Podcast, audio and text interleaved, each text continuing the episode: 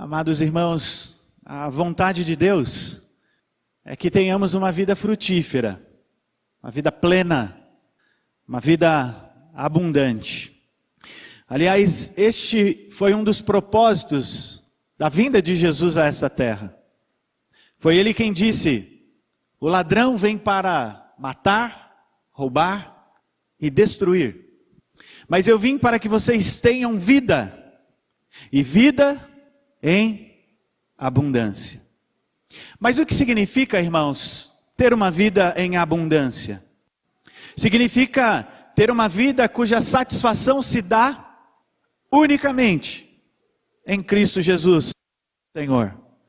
Ter uma vida abundante significa viver em Cristo, sabendo que Ele é suficiente para modelar, para instruir, e para dirigir todas as áreas, todas as esferas da nossa existência, da nossa vida.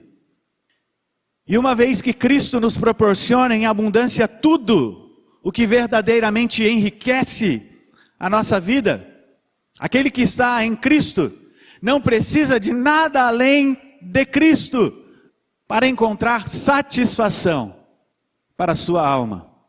Sendo assim, Aquele que tem esta vida abundante sabe que Cristo é suficiente para saciar a nossa sede espiritual.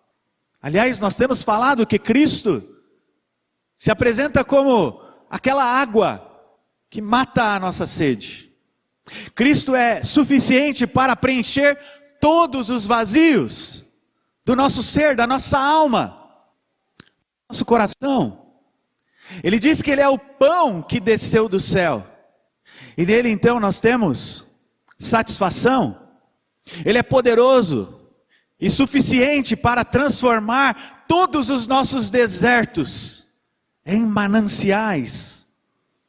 O que eu quero dizer, meus irmãos, é que Cristo, somente Ele, pode nos dar uma vida, uma vida de alegria, uma vida plena.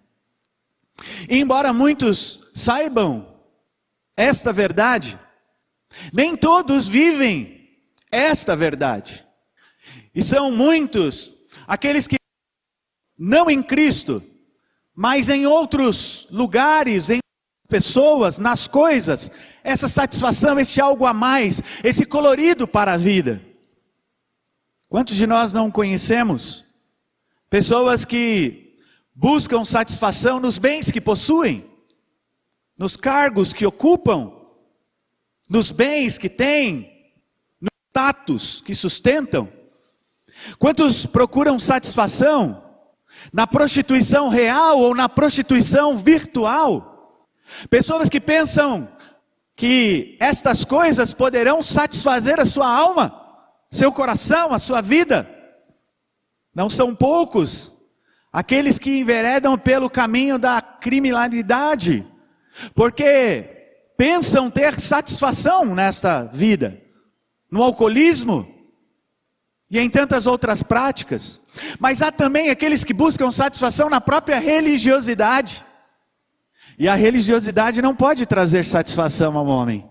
É, vezes o Senhor Jesus censurou e criticou e contra a prática dos fariseus e dos escribas. A religiosidade coloca diante dos nossos olhos, da nossa vida, regras, mas essas regras não podem satisfazer o nosso coração. Pessoas que procuram satisfação num algo a mais e não em Cristo. E parece ter sido este o problema enfrentado pelo apóstolo Paulo quando escreveu esta carta à igreja dos Colossenses. Os Colossenses eles foram influenciados por duas correntes muito fortes da época. Primeira corrente dos judaizantes. Nós conhecemos bem a história e o contexto do Novo Testamento. E nós sabemos que os legalistas foram uma pedra no ministério de Paulo, de outros apóstolos. uma pedra para a igreja do Senhor Jesus Cristo. E estes judaizantes, embora eles não descartassem a pessoa de Cristo, eles entendiam que era necessário algo a mais.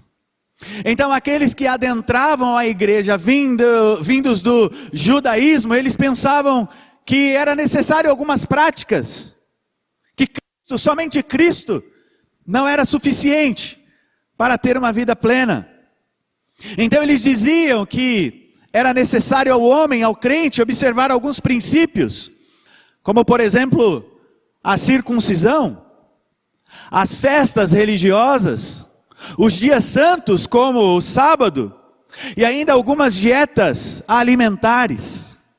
Porém, o apóstolo Paulo vai combater essa heresia, mostrando que Cristo é suficiente para preencher o homem, e que estas práticas, a circuncisão, as festas, as dietas, eram na verdade sombras das coisas que estavam por vir, e que, portanto, ninguém deveria proferir nenhum julgamento contra aqueles que não praticavam tais coisas. E é por isso que Paulo, aqui, na carta aos Colossenses, no capítulo 2, nos versos 16 e 17, ele vai dizer assim: Ninguém, pois, vos julgue por causa da comida, a bebida ou de dia de festa, lua nova, sábados, porque tudo isso tem sido sombra das coisas que haviam de vir. Porém, o corpo. Então, Paulo teve que enfrentar, primeiro, os judaizantes. Mas há no caminho de Paulo e no caminho da igreja, um outro grupo que descartava a suficiência em Cristo e buscavam algo a mais. E este grupo se concentrava em experiências místicas. Esse grupo falava de visões, adoração de anjos, práticas e rituais que não eram autorizados pela palavra de Deus, pelo Deus da palavra, que Paulo vai chamar aqui de rigor ascético, um rigor autoimposto. E Paulo também vai combater este segundo grupo. E quando nós olhamos para o capítulo 2, versos 23, 20 a 23, Paulo vai falar que estas coisas, estas práticas, não tinham, na verdade, valor. Ele termina o seu argumento dizendo: todavia não tem valor algum contra a sensualidade. Então, a prática dos judaizantes, aqueles que entravam na igreja, não era suficiente para trazer satisfação ao homem. Assim como este grupo também. Mas qual é então a fonte de satisfação? Onde nós podemos encontrar o caminho para uma vida frutífera, uma vida plena, abundante, uma vida de satisfação e contentamento. Ao longo dos dois o apóstolo Paulo vai mostrar que esta vida consiste em nossa união com Cristo. Nós estamos unidos a Cristo. E Paulo vai trabalhar esta verdade aqui nos dois primeiros capítulos. E estar unido a Cristo, irmãos, não exclui algumas responsabilidades. Estar unido ao, a Cristo não exclui algumas responsabilidades, algumas posturas. E no capítulo 3 e 4, o apóstolo Paulo vai dar aqui algumas diretrizes. Ele vai mostrar como deve ser a prática e a vida daqueles que foram unidos a Cristo. E eu quero levá-los a pensar na nossa aspiração pelos valores do reino, pelos valores do céu. Uma das primeiras atitudes que vai evidenciar a nossa união com Cristo é o nosso desejo pelas coisas do alto, onde Cristo vive. Numa outra carta, a carta aos Filipenses, o apóstolo Paulo fala que a nossa pátria não está aqui nesta terra. A nossa pátria está nos céus. Então nós somos cidadãos dos céus. Por isso Paulo vai dizer lá em Filipenses: "Vivei de modo digno do Senhor". E a expressão modo digno para uma cidadania. Então a nossa pátria está cidadãos dos céus. E como cidadãos dos céus, nós precisamos demonstrar esta cidadania, desenvolvendo aquilo que nos cabe, colocando em prática algumas posturas. E eu quero pensar em duas delas, com base no texto inicial, no capítulo 3. Como é a vida de alguém que está unido a Cristo? Como é a vida de um cidadão do céu? Vida? Como deve ser a sua vida? Paulo nos ensina, em primeiro lugar, que nós devemos buscar as coisas lá do alto, onde Cristo vive, assentado à direita de Deus. Então, se estamos unidos a Cristo, nós celestiais, demonstrando este desejo por meio desta busca pelas coisas lá do alto. E quando eu penso nessa busca, irmãos, eu penso numa busca que requer esforço, uma busca que requer empenho, não uma busca esporádica, momentânea, mas uma busca habitual, contínua e incansável mas também uma busca perseverante. Assim é a vida de um cidadão do céu. E se você seguir a, a linha de raciocínio do apóstolo Paulo, você vai perceber que é exatamente isso que ele quer mostrar. Olha, se vocês estão unidos a Cristo, então vocês precisam demonstrar isso por meio de uma busca habitual, contínua, incansável e também perseverante. E diferente daquele que prioriza as coisas desta vida, os prazeres desta terra, mas não prioriza o reino dos céus, o crente tem o reino de Deus como prioridade em sua vida. Por isso, ele busca em primeiro lugar o reino de Deus e a sua justiça, sabendo que tudo aquilo que ele precisa, ele tem em Cristo Jesus. Nós precisamos aprender isso, irmãos aquilo que nós precisamos para ter uma vida plena, de satisfação e alegria, nós temos em Cristo Jesus. E por isso Paulo exorta os colossenses a buscarem as coisas lá do alto. Porque se assim não for, nós seremos como os gentios, como aqueles que não conhecem a Deus, que buscam antes o comer, o beber, e o vestir, mas não buscam aquele que nos dá o comer, o beber e o vestir. Então o crente, assim como aquele homem que busca riqueza, ele busca em primeiro lugar o reino de Deus. Porém, diferente daquele que busca um tesouro na terra, o crente busca o tesouro do céu. Tesouro este que nos que está garantido pelo Senhor Jesus Cristo. Um tesouro que não pode ser consumido, nem corroído pela ferrugem. Os ladrões não podem roubar este tesouro. Esse tesouro não está à disposição para o furto, para serem tomados à força. E esses tesouros são tudo aquilo que emana do trono de Deus. Aliás, é do trono de Deus que emana tudo aquilo que nós necessitamos para uma vida de deleite, de plenitude e de abundância. Então é deste trono, é por meio deste trono, é através desse trono, são as coisas que procedem deste trono que abastecem o nosso coração. Tiago, capítulo 1, verso 16, ele diz assim: Não vos enganeis, meus amados irmãos. Toda boa dádiva e todo dom perfeito são lá do alto, descendo do Pai das luzes, em quem não pode existir variação ou sombra de mudança. Portanto, se é do alto que procedem as dádivas, é no alto que nós devemos buscá-las.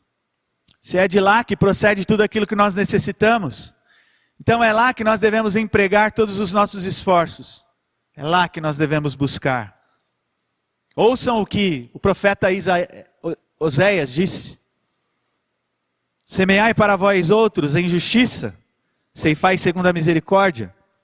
Arai o campo de pousio, porque é tempo de buscar ao Senhor, até que Ele venha e chova a justiça sobre vós. Então é tempo de buscar o Senhor, irmãos. Se você está unido a Cristo, essa é sua vocação, buscar ao Senhor, incansavelmente, sem descanso, dia e noite, porque, como disse, nós não somos cidadãos dessa terra, nós devemos andar de modo digno da nossa vocação, como cidadãos dos céus, porque lá está o nosso tesouro. E Paulo diz, portanto, se vocês foram ressuscitados juntamente com Cristo, a ideia da união aqui, então vocês devem buscar as coisas lá do alto, onde Cristo vive, assentado à direita de Deus. Mas Paulo segue no seu argumento, e eu quero, em segundo e último lugar, destacar aqui que se nós estamos realmente unidos a Cristo, nós devemos aspirar os valores do reino, demonstrando esse desejo por meio de uma atitude mental que nos leve a estar concentrados no reino de Deus e não nas coisas desta terra. Isso nós fazemos por meio dos nossos pensamentos. Então eu pergunto: o que tem ocupado a maior parte? O seu tempo tem sido ocupado pensando em quais coisas? O que muitas vezes tem ocupado o nosso pensamento? O apóstolo Paulo usa uma expressão aqui que nos fala de uma disposição mental que deve ser contínua, habitual e deve ser também constante. Mas assim como Paulo, nós sabemos, irmãos, que é extremamente difícil elevarmos os nossos pensamentos a Deus e nos concentrarmos nas coisas dos céus. Nós estamos o tempo todo sendo bombardeados por tantas coisas. E muitas vezes nós somos tomados por pensamentos mundanos, pensamentos terrenos, como se nós não estivéssemos unidos a Cristo. E parece que é isso que o apóstolo Paulo tem que enfrentar aqui quando escreve esta carta. Se nós seguíssemos na exposição aqui do apóstolo Paulo, ele fala de fazer morrer uma natureza terrena. E às vezes nós temos que lutar contra esta natureza terrena. Pensamentos mundanos. E quantas vezes nós conversamos com pessoas e por vezes nós estamos sugerindo a essas pessoas que, por exemplo, paguem o mal com o mal. Qual a resposta que você dá, querido? Àquele que tem se levantado contra você, desrespeitado você muitas vezes, feito mal contra você. Quantas vezes vai surgindo no nosso coração aquele desejo de pagar o mal com o mal? E aí eu pergunto: se agirmos assim, Será que nós estamos refletindo a nossa união com Cristo? Será que nós estamos realmente pensando nas coisas lá do alto? E deixando que essas coisas dirijam a nossa vida, os nossos pensamentos e as nossas atitudes? O apóstolo Paulo, ele exorta aqueles que procuravam e pensavam e ocupavam a sua vida como as coisas desta terra. E escrevendo aos Filipenses, ele vai falar assim: o destino deles é a perdição, o Deus deles é o ventre, e a glória deles está na sua infância, infâmia, visto que só se preocupam com as coisas terrenas. Para um pouquinho. Quanto tempo você tem dedicado para meditar as coisas do Senhor? Aqueles momentos em que nós deveríamos ficar em silêncio e começar a meditar no Senhor, na Sua palavra, na Sua bondade. Mas eu olho para mim e para minha natureza terrena e percebo que muitas vezes, irmãos, nós passamos dias e dias preocupados, ansiosos com as coisas desta terra, como se nós vivêssemos e fôssemos viver para sempre nesta terra. A nossa pátria não é aqui, nossa pátria é lá. Nós somos cidadãos dos céus. O apóstolo Paulo, escrevendo aos Filipenses, ele diz assim: finalmente, irmãos, tudo que é verdadeiro, tudo que é respeitável, tudo que é justo, tudo que é puro, tudo que é amável, tudo que é de boa fama, se alguma virtude há e se algum louvor existe, existe, seja isso que ocupe o vosso pensamento. E eu pergunto: será que o nosso pensamento tem sido ocupado por essas virtudes? Aquilo que é bom, aquilo que é louvável. Eu gosto sempre de fazer essa reflexão. Será que se eu soubesse o que você pensa, será que nós teríamos condições de vivermos juntos, como irmãos? Será que nossa, os nossos relacionamentos realmente refletem a glória de Deus, a nossa cidadania celeste? Se você soubesse o que um outro irmão pensa a seu respeito, será que você andaria de mãos dadas com ele? Será que você entoaria cânticos aqui junto com ele? Nós precisamos refletir sobre a nossa vida, irmãos, e olhar para aquilo que Paulo está dizendo aqui. Se vocês estão unidos a Cristo, então vocês devem buscar as coisas lá do alto. Vocês devem pensar nas coisas lá do alto. Porque vocês morreram e a vida de vocês está oculta juntamente com Cristo. Então, o que Paulo está dizendo aqui, e a carta aos Colossenses nos fala sobre esta união com Cristo. Eu queria nesta noite, então, levá-los a esta reflexão. Estar unido a Cristo implica, em termos algumas atitudes, e eu destaquei duas delas: busca e pensamento. E então eu concluo a minha palavra nesta noite, pensando na nossa união com Cristo, e eu quero levá-los a comparar esta união com Cristo a união entre marido e mulher. Aliás, Paulo, quando escreve aos Efésios, ele fala desta união. A união de Cristo com a igreja. E embora ele esteja tratando da relação marido e mulher, ele diz: não, eu estou me referindo a Cristo e à igreja. Então pensemos no casamento do noivo com a sua noiva. Tudo que pertence à minha esposa, pertence a mim também. Tudo que um possui pertence ao outro. A riqueza, os bens, mas também as dívidas. Então as dívidas, as dívidas dela são as minhas também. E quando nós nos unimos a Cristo, isso é o que é maravilhoso. Nós também temos dívidas. Nós somos a noiva endividada. Mas nesta união com Cristo, Cristo assume a nossa dívida. E Ele paga as nossas dívidas. Mas, assim como Ele morre para pagar as nossas dívidas, nós também morremos com Ele. Nós morremos para o pecado, nós morremos para uma vida de injustiça, para uma vida de iniquidade, e agora nós somos ressuscitados com Ele, o texto diz: vocês foram ressuscitados com Cristo. Então, se eu fui ressuscitado com Cristo, se eu fui unido a Cristo através da Sua morte, então a minha vida deve ser tal qual a vida do Senhor Jesus Cristo.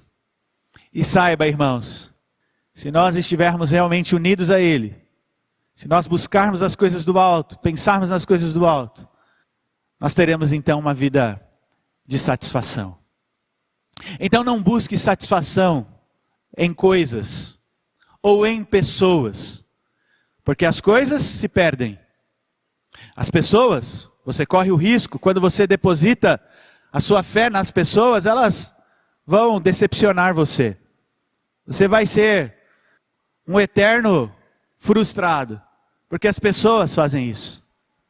Mas Cristo não. Em Cristo nós temos abundância. Então viva esta verdade. Busque a Cristo. Pense em Cristo. Entregue a sua vida a Cristo se você ainda não fez.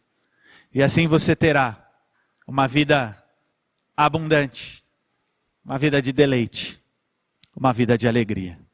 Que o Senhor, que nos uniu a Cristo, que Ele seja honrado através da nossa prática, através da nossa vida. Que Ele nos abençoe. Amém.